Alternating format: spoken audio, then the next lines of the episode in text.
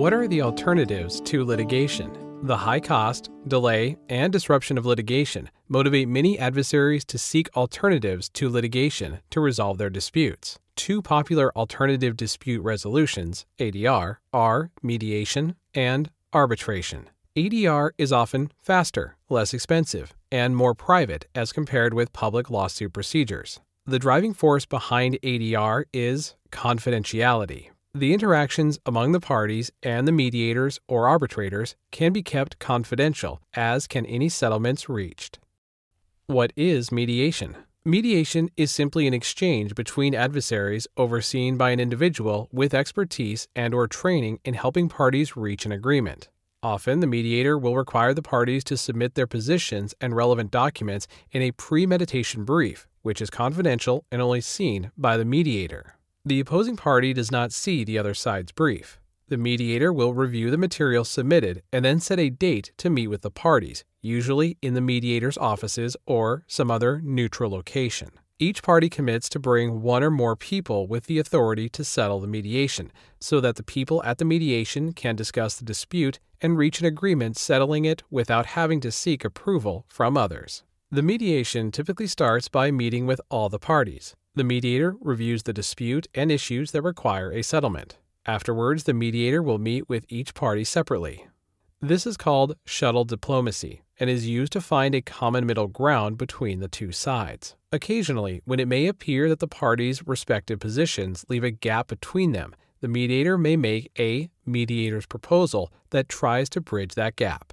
If the parties agree, typically a written agreement will be signed before they end the mediation, which may be a list of terms for later fleshing out in a full agreement or an actual final settlement agreement. Because anything left to later discussion can give rise to further disputes, most mediators try to get the parties to agree to a complete signed agreement before they depart the mediation. Mediations can be conducted while litigation is pending or before litigation is filed. In the latter case, often the parties will sign a standstill agreement that promises that neither will file a lawsuit against the other on the subject matter of the mediation until they agree the mediation has failed. Overall, mediation often succeeds. District courts and the federal circuit often have mediation programs that attempt to help the parties resolve their disputes voluntarily. Because court caseloads have increased, and each successful mediation is one less case that requires the resources of the court, significant attention is given to these programs. How is arbitration different than mediation?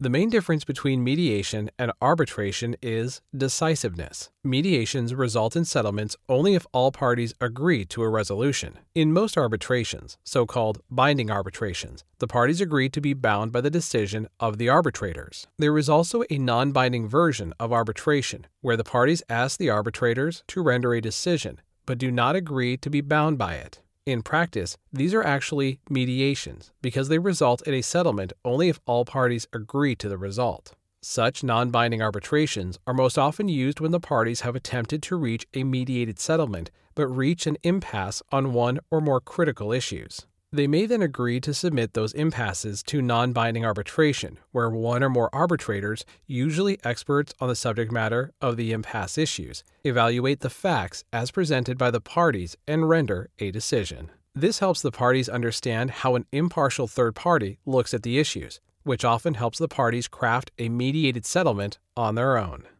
Most arbitrations are binding and resemble lawsuits and trials more than mediations. The parties may agree to submit their dispute to a single arbitrator, like a retired judge, but most often a panel of three arbitrators is appointed to hear the case. The parties may agree on all three arbitrators, drawn from a list of suitable candidates provided by the American Arbitration Association or some other entity in the arbitration business, or each party may select one arbitrator and those two arbitrators pick the third. The parties agree on the rules that govern the arbitration, which can limit discovery, evidence, witnesses, and trial time in whatever manner the parties agree. Once the parties agree on the rules, the arbitration is controlled by the arbitration panel, which enforces the rules and renders a binding decision. Usually, arbitration decisions are not appealable, except in cases of gross wrongdoing by the arbitrators, but the parties can provide for appeal rights if they choose. But prolonging the resolution of the dispute by allowing an appeal is contrary to the cost and time savings objectives of most arbitrations. Arbitrations have become particularly popular for resolving patent disputes that cross international borders and involve multiple patents issued by different countries. No one court can resolve such disputes, so international arbitration with arbitrators expert in different countries' laws can fill the gap.